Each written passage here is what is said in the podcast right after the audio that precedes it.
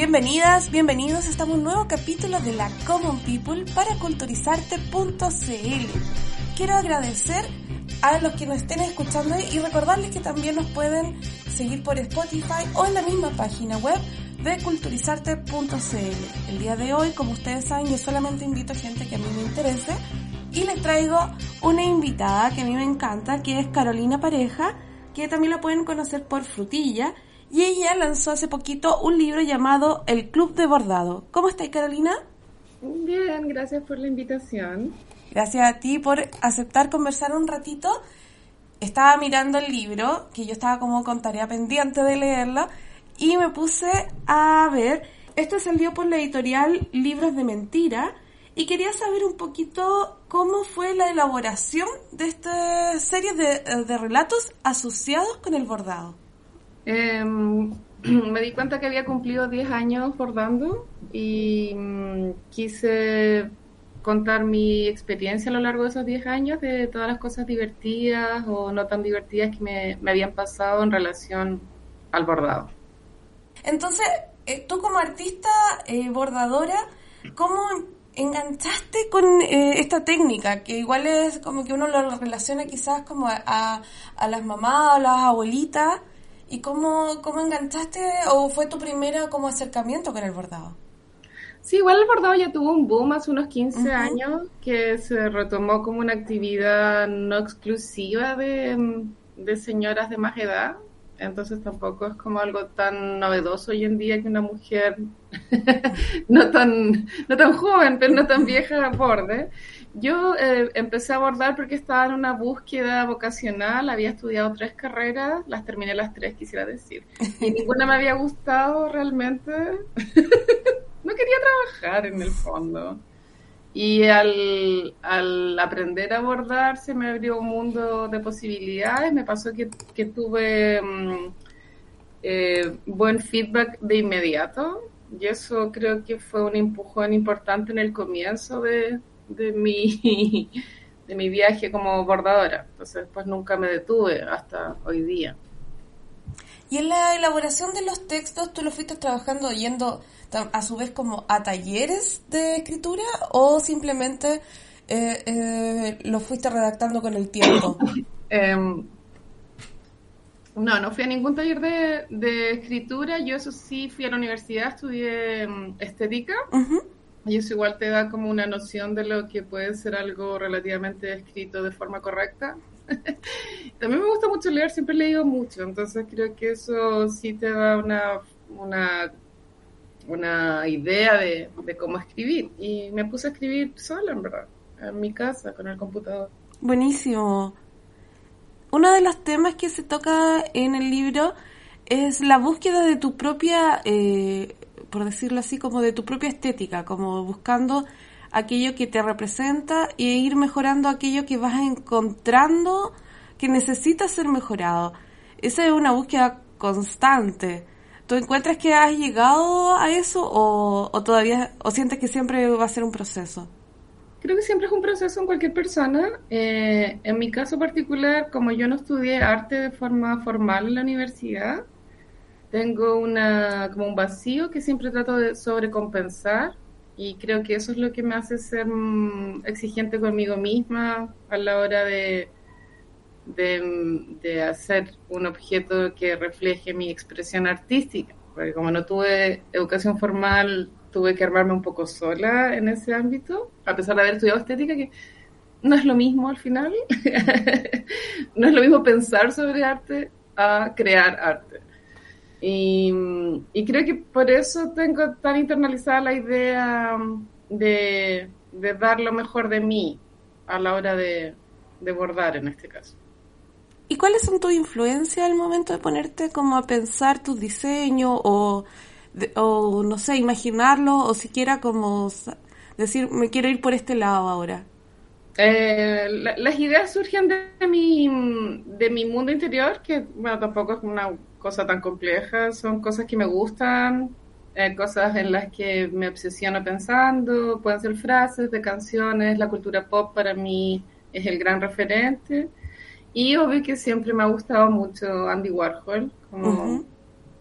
Eh, da un poco de vergüenza decirlo, pero sí, es así. ¿Por qué esa vergüenza en el mundo como estético? Eh, por la superficialidad con el cual él expresaba sus ideas, pero no me parece que eso sea algo malo. Sí, y quería saber como a la vez que empezaste como en retratar tus, o sea, tus vivencias con el bordado, eh, a la vez tenía en vista como libros de artistas que hablaban de, de sus procesos. Sí, es que como te dije en un comienzo, yo igual estudié estética y sí he estado muy al tanto de, de muchas biografías de artistas, pero no específicamente de bordadores, sino artistas visuales, pero creo que los caminos de la expresión son similares. Y además estaba viendo como dentro de las lecturas algo que me pareció como súper interesante, como yo como asistente de talleres, es la posibilidad de que uno le puede caer mal a la que lleva el taller. A, mí como dentro de los textos, que uno quizás uno a veces lo sospecha, pero eh, el, el que sea, me encantó que sea de la visión desde el otro lado, porque uno como asistente uno dice, no, hoy día estuvo pesado, hoy día no sé qué, pero me encantó verlo como del, del otro lado, que dentro de los talleres siento que hay, hay como se forman amistades o conexiones, pero también hay roce. Sí, claro, las personas no te tienen por qué caer siempre bien. Fue una dificultad que viví al comienzo cuando empecé con mis talleres de bordado, eh, que habían varias eh, bordadoras que, que no me gustaban su forma de ser, no me daban cringe. Como, ay, qué vergüenza, cómo está relacionada con estas personas.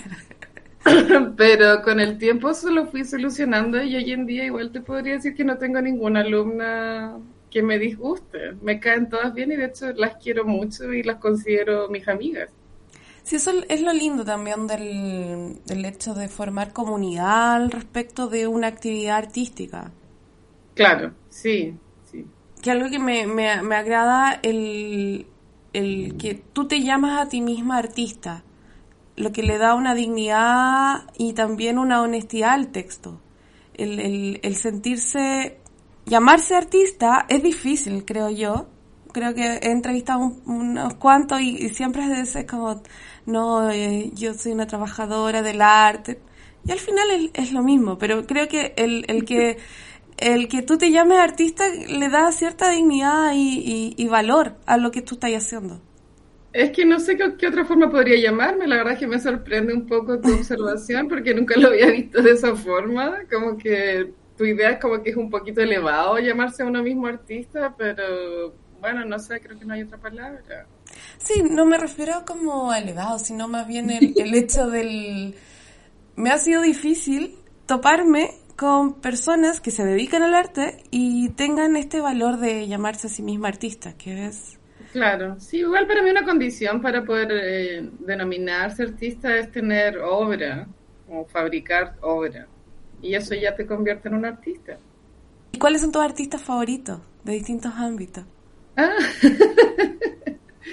me gusta mucho Matisse, Andy Warhol, por supuesto, uh -huh. Goya me encanta. Um, y creo que sí, esos son los tres principales. Buena, buena. ¿Y siempre te ha interesado como el área artística? ¿Siempre tuviste como, como intereses por ese lado? La verdad es que sí, como lo cuento en el libro, pasa que yo nací en una familia donde no tuve ningún referente acerca de cómo era seguir un camino artístico. Lo más cercano podría haber sido mi abuelo, que era arquitecto, que si bien la arquitectura es un arte, no realmente cuando la ejerces de una forma normal. Entonces yo no sabía que era una opción viable ser artista. Entonces yo me demoré 28 años en, en tomar la decisión. claro, quizá optando por carreras tradicionales primero. Sí, la, mi primera carrera fue tradicional, pero yo viendo en retrospectiva mi vida, creo que desde ya, no sé, tres años yo ya tenía como una fascinación por, por el color, por ordenar las cosas de cierta forma. Pero bueno, cada camino de vida es distinto y este es el que me tocó a mí y la verdad es que estoy conforme. No sé si no sé cómo habría sido mi vida si hubiese estudiado arte de forma formal. De pronto no sería tan de pronto tendría más coartada mi creatividad por las reglas que te imponen, pero no sé, son hipótesis, porque uno nunca podría saber qué hubiese pasado. Claro, y quizás no, tu arte no sería el mismo, tu trabajo no, quizás no sería el mismo. Sí, de pronto sería mejor o peor, qué sé yo, claro, no se puede saber. Otra cosita linda del libro que se lo recomiendo a quienes nos están escuchando, el Club de Bordado de Carolina Pareja, es que eh, una como fanática de gatos está dedicada a tu gata Olivia, que ustedes no pueden ver, pero está ahí robándose completamente todo el foco de ella. Eh, sí, se lo dediqué a ella. Es que no sabía quién más Pero sí, igual algunas historias ella aparece. Hay un pequeño capítulo dedicado a, a lo que significa la responsabilidad de tener una mascota y cómo eso eh, te acompaña toda la vida. Sí, pues, sí, sí, maravilloso. Es lindo encontrarnos con, bueno, a lo largo de las entrevistas hemos visto que ya sea gatito, perro, el, animal de, su preferencia son, son, parte fundamental y pensando en tras épocas pandémicas, que parece que el COVID se anduvo acabando, han sido así como fundamentales, como que la locura hubiese invadido aún más sin esos compañeros. Sí, sí, sí, sí. Y bueno, también mi acercamiento al, bordado fue pandémico, entonces, eh, gracias a videos de YouTube, entonces quizás algunos consejos que nos puedas dar aquellas que estamos recién en este proceso de aprendizaje del bordado. Bueno, el bordado, a diferencia de otras disciplinas, tiene la ventaja de que empezar no es tan caro. Comprar los materiales es relativamente asequible eh, entonces pienso que si alguien tiene ganas, creo que lanzarse eh, no, no, conlleva ningún riesgo, entonces hay que hacerlo.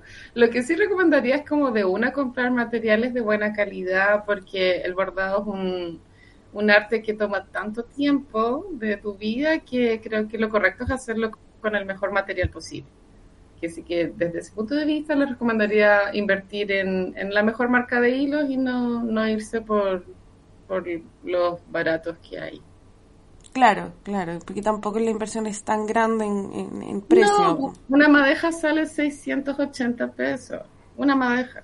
No, Igual es, es piola. Sí, no, es posible y para, aprender también, para echar a perder también. Claro, pero siempre echar a perder con el mejor material, ese es mi consejo. Ah, no comprar la madeja de tres gambas, No. Porque no vas a aprender de la misma forma. ¿Y eh, eh, elaborando tu diseño, hay echado a perder mucho? Sí, un montón, un montón. Tengo bordados que me dan vergüenza, atroz. Y hace ya un par de años hice una limpieza y boté muchos a la basura porque me daban mucha vergüenza. Pero mm. es parte del proceso. Pero ya hace un par de años ya no me dan vergüenza, solo que igual cuando los veo es como ver una foto antigua, como que sabéis que era y esa persona en ese momento, y ahora eres otra. Buena. ¿Y con los textos te pasó algo parecido mientras los redactabas, como los trabajaste? La verdad es que yo el libro no lo he vuelto a leer desde la última vez que lo entregué. Ya. No sé si podría leerlo porque creo que me podría llegar a dar un poco de vergüenza. A pesar de que igual estoy consciente que di lo mejor de mí, eh, me esforcé mucho en que no, no, diera plancha el relato, como que fuera honesto, no fuera pretencioso, que fuera sencillo. Eh, no es muy fácil de lograr, pero creo que lo, di lo mejor que pude para, para que no envejezca muy cringe. No, no, me encanta.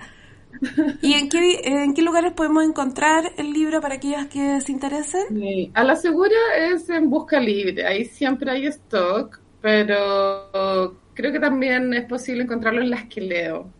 Ya, perfecto. Sí, pero en Busca Libre sí o sí pueden encontrarlo y eso igual hace mm, eh, reparto a todo Chile.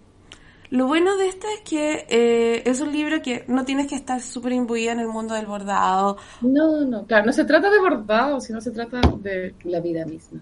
Claro. el, el, eh, la vida y atravesada por este, el, bordado como, como punto de, de unión. Sí. Como de las puntadas que lo unen. Porque la vez anterior había entrevistado a otro, a un chico que eran los juegos, los videojuegos lo que lo llevaban su vida.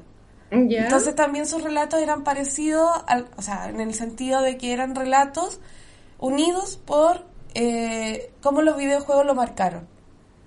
y los juegos en general. Entonces, claro, y aquí también es el punto de unión es el bordado, los de los relatos. claro, sí. Entonces, y aquí hay una decisión de escribir no ficción. No sé si tienes una intención de, no sé, más adelante volver a escribir no ficción o, o, ficción. Me gustaría volver a escribir no ficción, pero porque creo que es lo que se me da. No, no tengo una capacidad creativa para, para inventar historias. Entonces, y tampoco, yo siempre soñé con ser artista, pero nunca soñé con ser escritora. Entonces, no me veo a mí misma como una escritora, ¿cachai? Pero tienes un libro, así que ya... un libro, sí. Eh, estoy conforme con el resultado y, y, y, creo que como salió bien este primer intento, eso me haría intentarlo una segunda vez. Ya, perfecto. ¿Y cómo has sentido la recepción del libro? Una vez que la gente cercana... Claro, que la gente cercana siempre te va a tratar bien. Eh, pero ya pasados los meses, eh, creo que Goodreads igual es un buen barómetro. Y ahí sí que me ha sorprendido porque, claro, el libro traspasó, por supuesto, mi burbuja y empezó a llegar a personas que uno no tiene idea quiénes son. Y tiene súper buenos comentarios y súper buen, o sea, para la pequeña distribución del libro tiene muchos muchos comentarios. Entonces eso me pareció positivo. Sí, buenísimo. Y bueno, para quienes se hayan interesado, te pueden encontrar en Instagram como frutillagram. Gram. Frutillagram. Eso, frutillagram.